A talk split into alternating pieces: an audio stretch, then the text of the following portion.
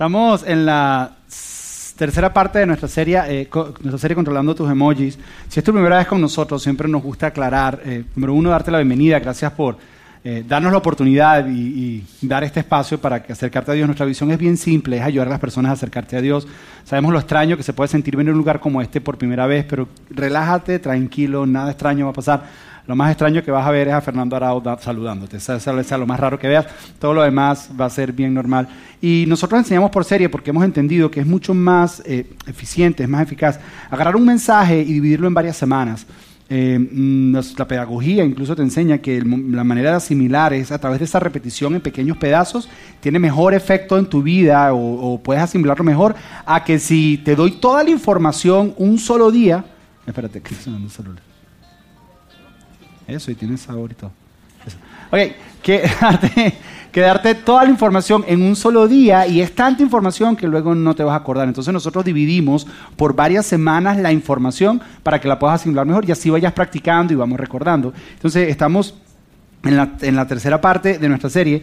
La próxima semana vamos a hablar de un principio que yo diría tal vez el más importante de toda la serie, para cerrar la serie, eh, lo llamamos el ecualizador emocional. Es lo que te va a ayudar a ecualizar todas tus emociones, a poder balancear lo que sientes y toda esa eh, eh, montaña rusa de emociones que andamos. Pero el principio que vamos a aprender hoy es extremadamente mente importante. Pero quería dejarte saber, no te pierdas la próxima semana, porque como cierro vamos a hablar de un principio extremadamente importante. El de hoy es bien, pero bien práctico, lo que vamos a hablar sobre todo con referente a las relaciones. Ahora, ¿por qué hacer una serie de emociones? Porque nosotros creemos que las emociones son parte esencial del ser humano es parte esencial de la experiencia humana, es parte esencial de quienes nosotros somos. Muchas iglesias no hablan acerca de las emociones porque piensan que las emociones no son algo espiritual, las emociones es parte esencial de lo que tú eres, es parte de tu ser, tiene que ver con ser humano. Es más, nosotros somos de los que creemos que las emociones tanto como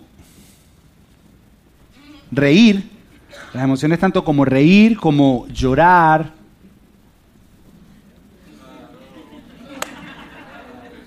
como, como llorar, o, o, como, o como, sí, tengo que controlar mis emociones, o como, o como molestarte, todo el espectro emocional, desde el principio de estar feliz a estar molesto, todo es parte de ser humano. Ahora, estas emociones son un regalo de Dios en nuestra vida, son lo que nos deja saber que estamos vivos. Y creemos que vivimos en una época hoy en día donde expresamos las emociones más que nunca antes en la historia. ¿Por qué? Porque estamos en la época de los emojis.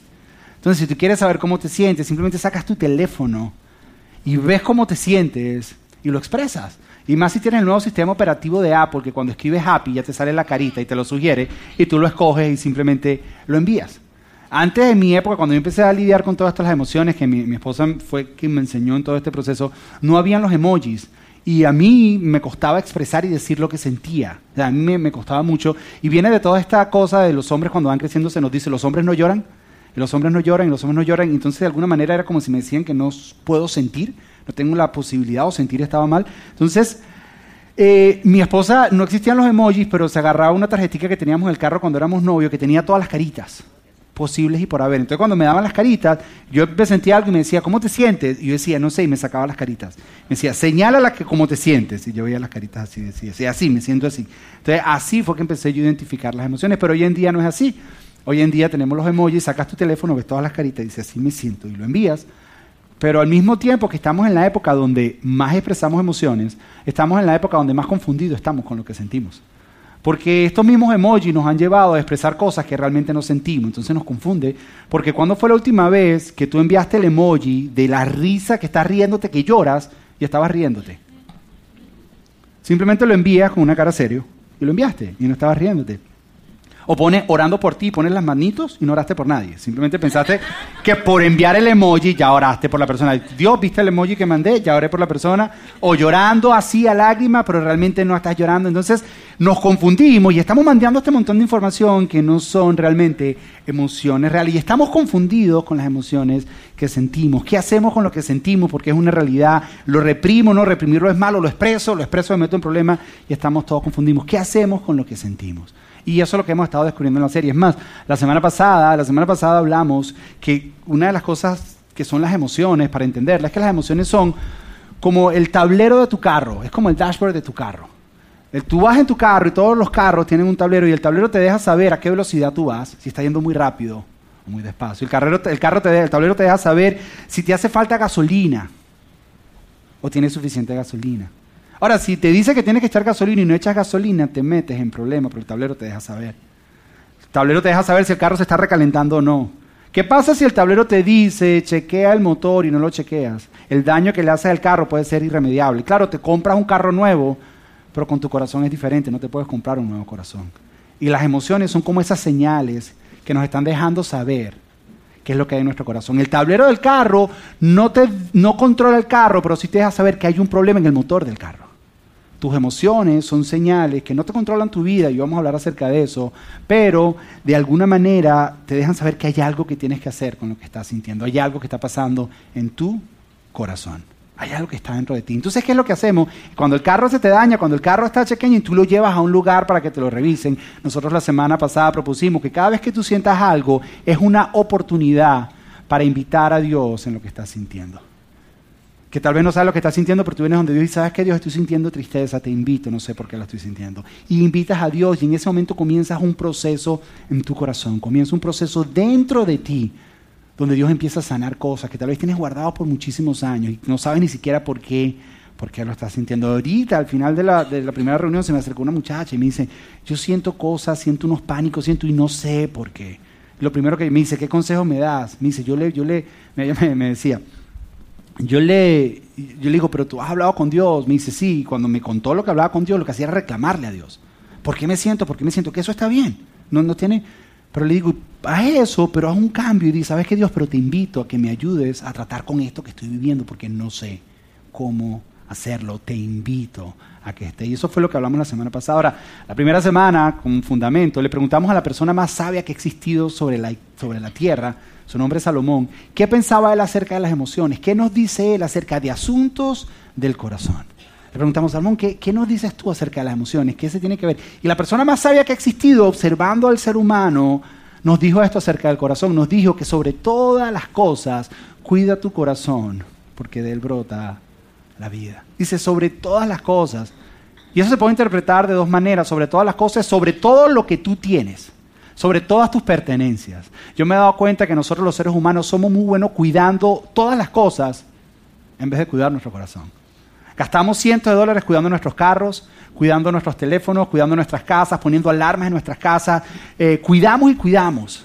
Cuidamos nuestras computadoras, cuidamos y cuidamos, pero no cuidamos lo que es más importante. Sobre todas las cosas también se puede interpretar como Salomón dijo cosas muy sabias, muchas, pero es como si él nos estuviera diciendo, sobre todas las cosas que te voy a decir, esta, esta es la más importante. Sobre todas las cosas, cuida tu corazón. ¿Por qué? Porque de él brota la vida.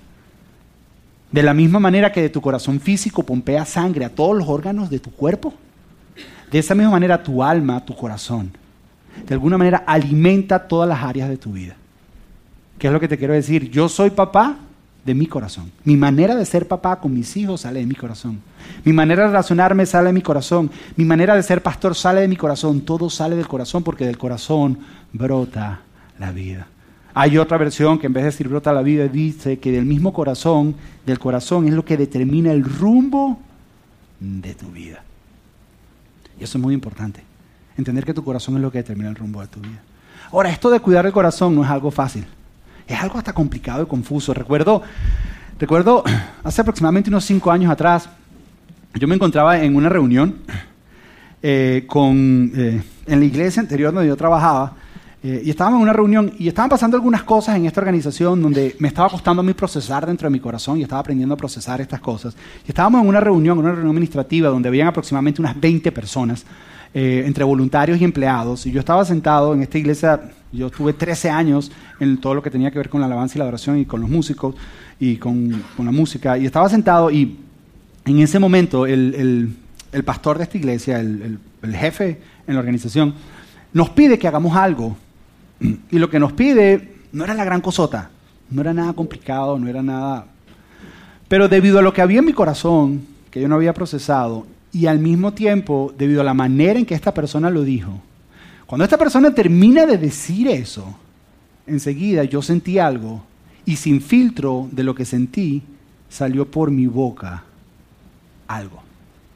Simplemente dejé que saliera. Ahora, yo tengo una peculiaridad, si tú me conoces, de poder criticarte con un sarcasmo y ofenderte de una manera que todo el mundo se ríe de ti y tú no entendiste el chiste que te hice. Y en ese momento yo dije unas palabras donde las 20 personas que estaban en la reunión terminaron burlándose o riéndose de esta persona, porque yo sentí algo y dejé simplemente que mis palabras salieran y cuando mis palabras salieron, no sé si alguna vez te ha ocurrido o no, pero es como que ves las palabras físicas saliendo y saben que estás mal, que la ves saliendo por tu boca sin cámara lenta y tú dices, no, y las tratas de agarrar y no puedes. No sé si algún, no sé si nada más me ha pasado a mí, yo no sé si a ustedes les ha pasado, pero sale por la boca y tú dices, no, no, y tratas de agarrarla, pero ya después que salieron, entonces el orgullo entra. Entonces no quiere. Entonces yo dije eso, él respondió otra cosa y enseguida todo el ambiente cambió. Y yo estaba molesto y él estaba molesto y estábamos todos molestos y todo fue simplemente por algo que yo sentí en mi corazón y le di libertad. Todos hemos vivido esto, parejas en algún momento están discutiendo, la cosa está, las emociones están a flor de piel y qué es lo que pasa, alguien dice algo de lo cual después te tienes que disculpar. Con tus hijos estás cansado, las emociones no puedes más y ahí dices algo de lo cual después te tienes que disculpar. De alguna manera, esto de cuidar el corazón es difícil. Y una de las cosas que tenemos que meter dentro de la ecuación, que yo creo que de alguna manera se nos ha olvidado, es que es cierto que sobre toda cosa guardada debemos cuidar nuestro corazón. Pero hay otra verdad muy importante acerca del corazón, que lo entendí cuando vivía esta dinámica, que se me salió eso, porque le di libertad al corazón, porque, ajá, tenía que expresar lo que sentía.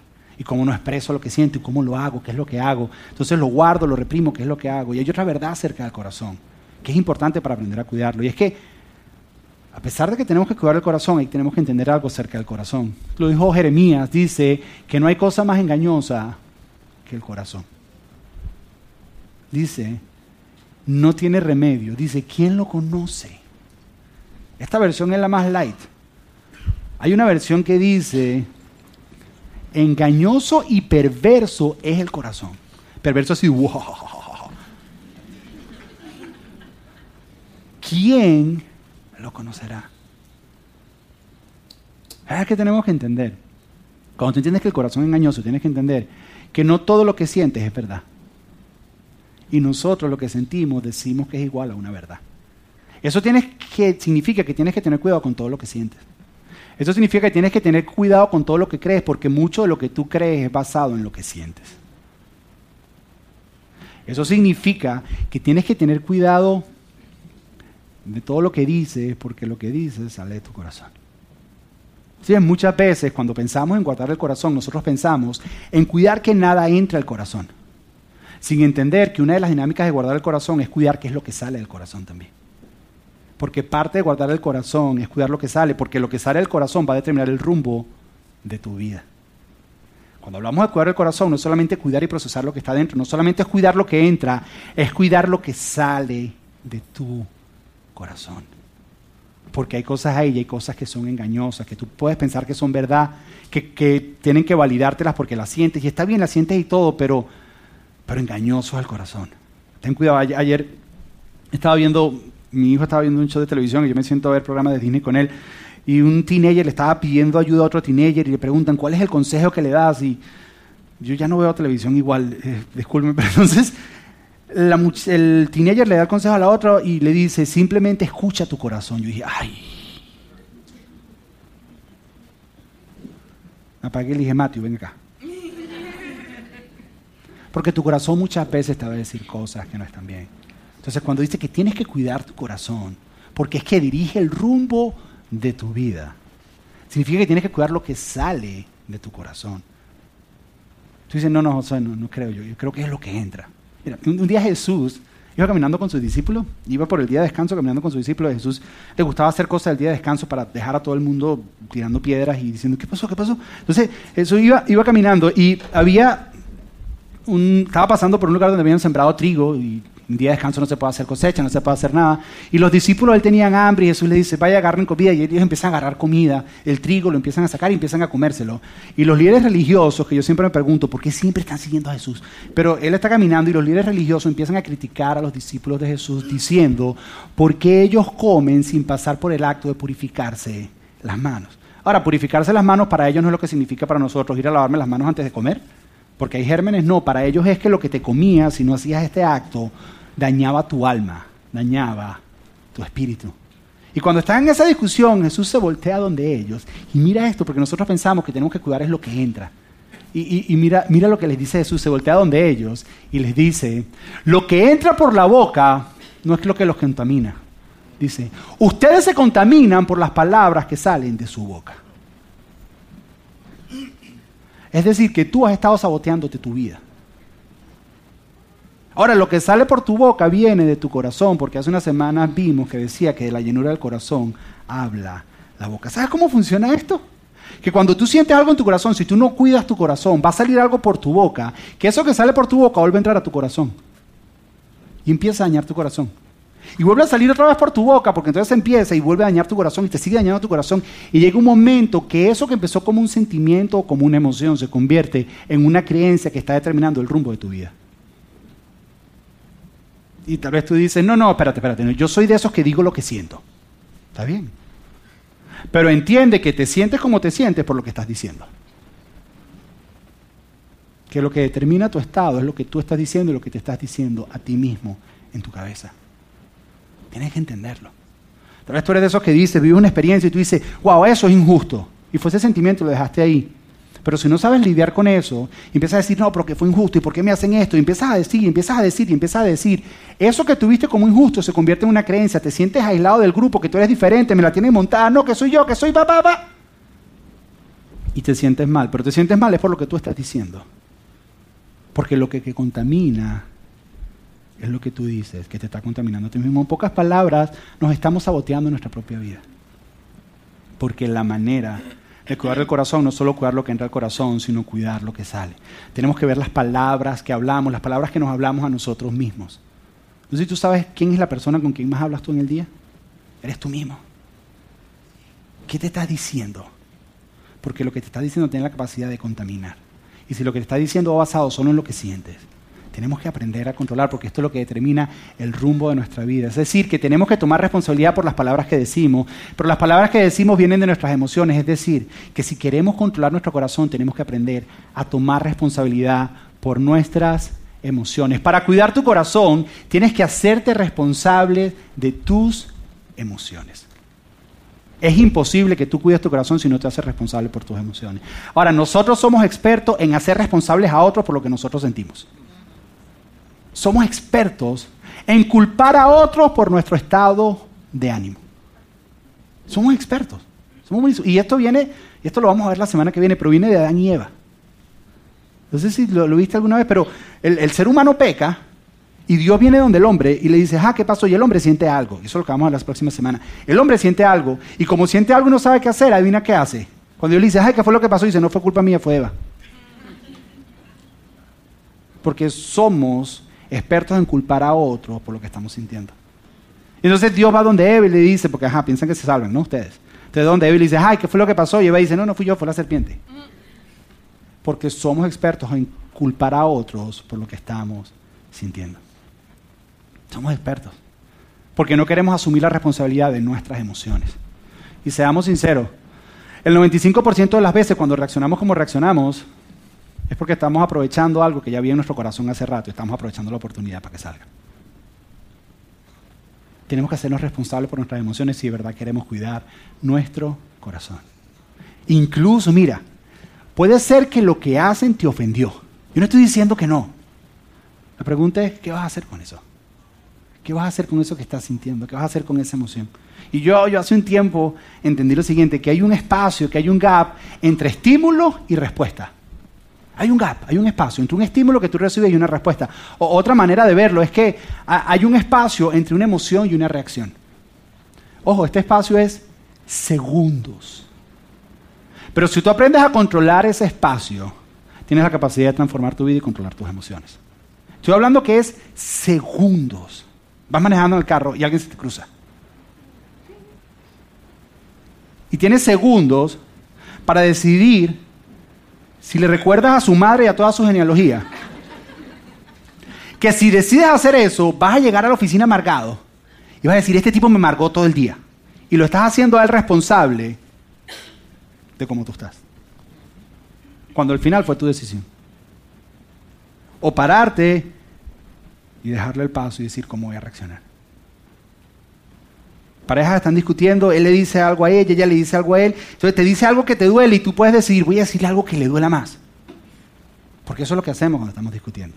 No procesamos y decir, voy a hacer algo, o decir, ¿sabes qué? No estamos razonando, simplemente me voy a parar. Y tomar la decisión de no decir nada. De no reaccionar. ¿Tú sabes cuando decides no reaccionar es una reacción? Que estás decidiendo no reaccionar. Yo desde que entendí esto, mi esposa pelea sola.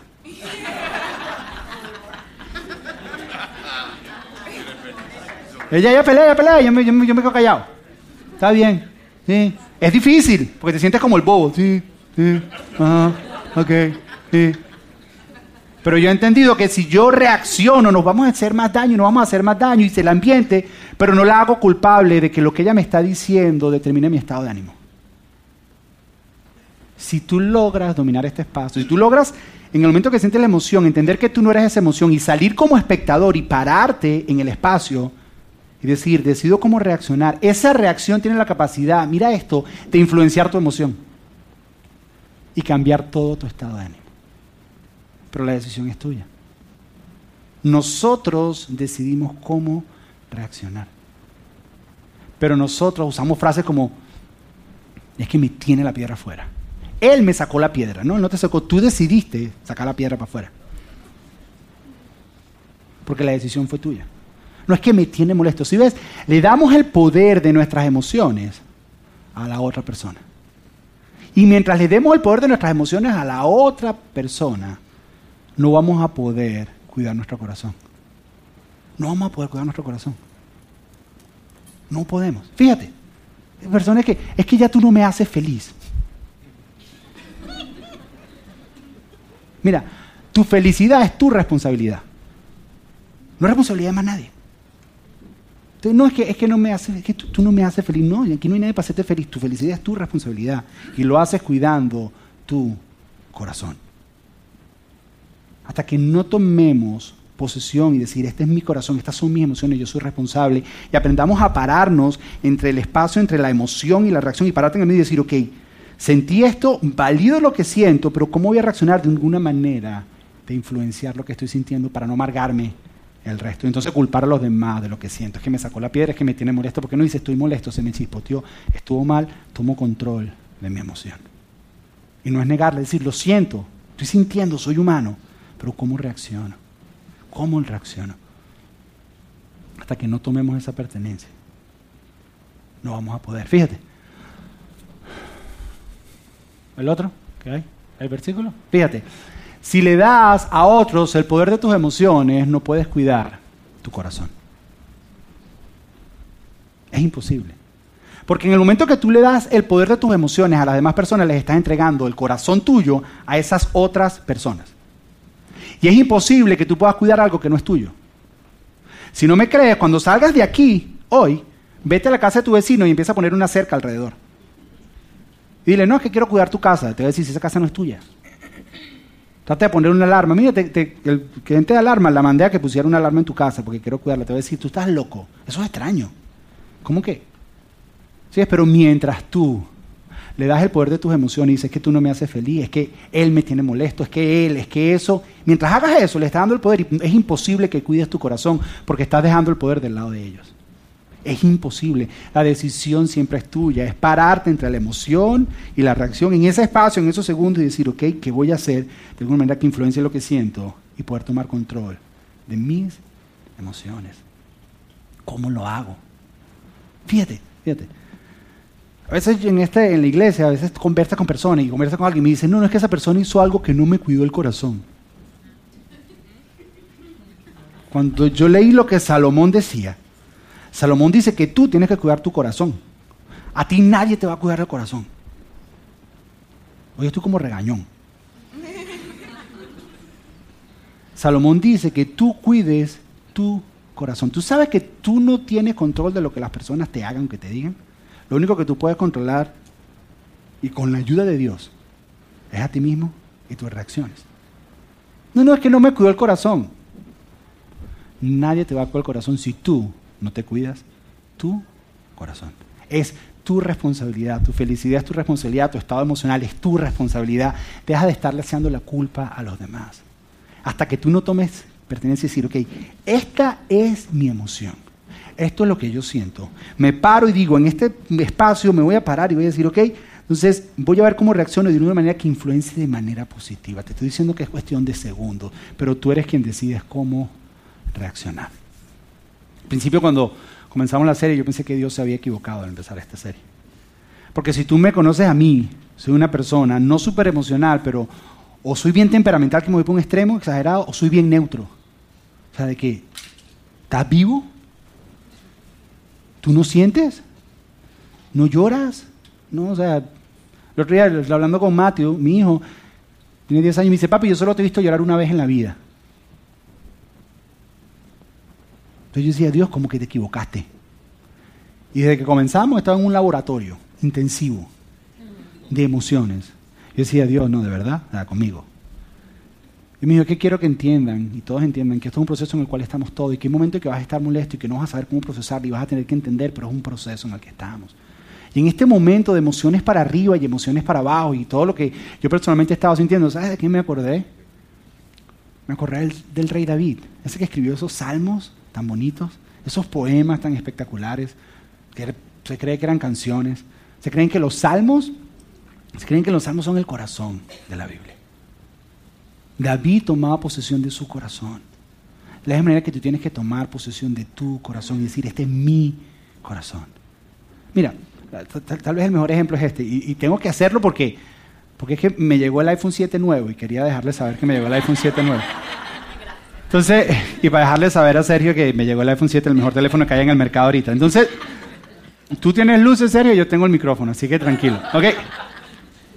Mira, hasta que tú no tomes por pertenencia. Este, este es mi teléfono que me llegó. Y yo lo programo para que funcione de acuerdo como yo quiero. ¿Ok? Yo le bajo las aplicaciones, yo lo programo y yo le digo al teléfono que haga lo que yo quiero. Entonces, yo tengo una alarma, por ejemplo. Y en la alarma yo le pongo eh, qué día me quiero levantar a qué hora. Entonces, por ejemplo, mañana es lunes, mañana me levanto a las 6 de la mañana. Pero el martes me levanto a las 5. Miércoles a las 5. Y dependiendo de lo que hay en la semana, los sábados el día que duermo hasta más tarde, 7 de la mañana. Si tienes niños pequeños, entiendes más o menos por qué hago este tipo de cosas. Son los espacios donde más me rinde el día. Pero qué tonto sería de mi parte de que yo me pare esta noche y mire mi teléfono y yo le pregunte a mi teléfono, ¿hay teléfono? ¿A qué hora quieres que me levante mañana? No porque es mío y yo tengo control sobre él. Y yo lo programo para que haga lo que yo quiero que él haga. De la misma manera son tus emociones. Tú tienes que programar tus emociones, porque de ellas brotan la dirección de tu vida, hacia dónde quieres tú que vaya tu vida.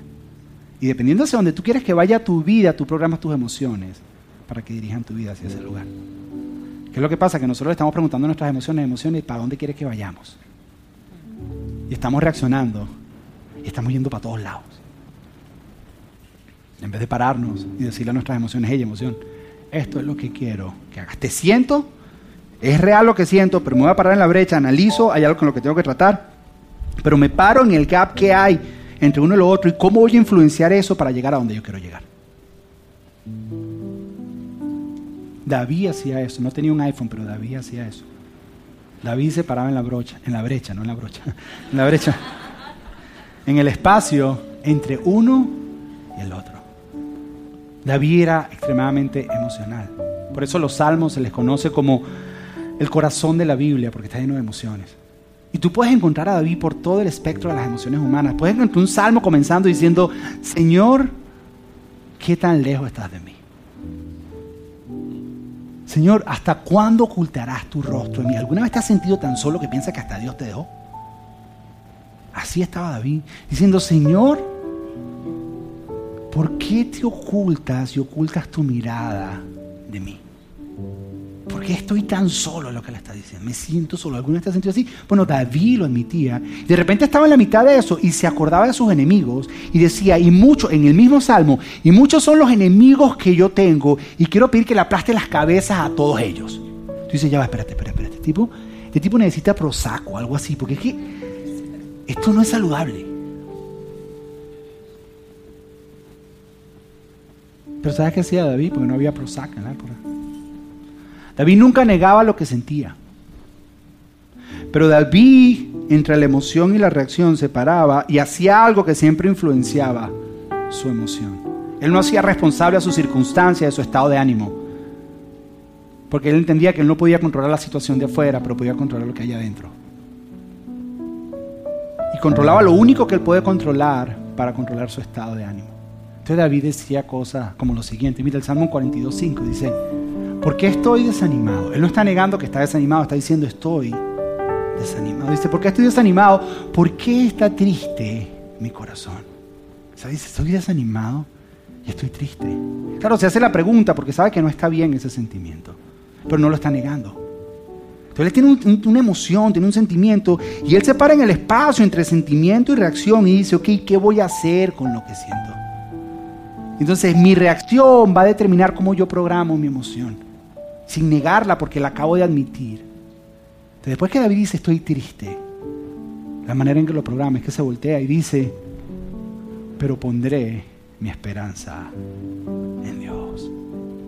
Estoy triste, estoy desanimado, pero no voy a dejar que mi tristeza determine mi estado de ánimo general. Así que voy a poner mi esperanza nuevamente en Dios para poder levantarme nuevamente. No estoy negando lo que siento, porque es una realidad pero lo que siento no va a determinar hacia dónde va mi vida. Él podía fácilmente decidir, soy lo peor del mundo, me caigo y caer en una depresión profunda y nunca salir de ahí porque su cabeza empezaba a darle y lo que sale por la boca contamina tu corazón.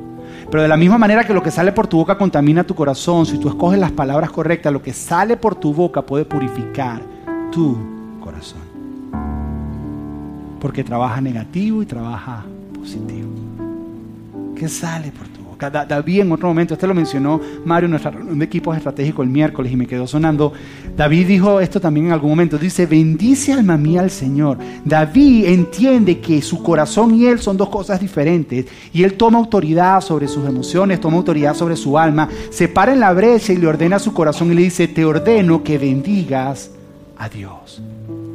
Tal vez su alma estaba confundida, tal vez su alma estaba triste, pero él se para y dice, bendice alma mía al Señor, dice que bendiga mis entrañas, su santo nombre, mis entrañas es ese ser donde está todo lo que hay, eso es lo que se creía en el momento. Y una vez más se vuelve a voltear y después dice, bendice alma mía al Señor y dice, y no olvides. Porque no es cierto cuando estamos en esos momentos de emoción, se nos olvida lo bueno que ha sido Dios con nosotros. No es cierto que cuando estás en los momentos de desesperación, empiezas a cuestionar y preguntarle a Dios y se te olvida cuántas veces Dios te ha sacado. David dice, una de las maneras de programar tus sentimientos, de programar tu alma, de programar tus emociones, es pararte en la brecha y recordar lo bueno que ha sido Dios contigo. Y él dice, Él fue quien rescató mi alma, Él fue quien me salvó. Sí, cuando estás desesperado y no tienes para la renta, recuerda, Recuerda todos los meses que Él te dio para la renta. Entonces pararte y decir, fuiste tú Dios. Y lo recuerdo. Eso cambia la situación. Cuando estás viviendo momentos difíciles, momentos en tu trabajo, momentos, recordar que Dios en cada uno de esos momentos, Él es el que te ha sostenido. Y de la misma manera que lo hizo en ese momento, lo va a continuar haciendo. Es pararte y decir, bendito.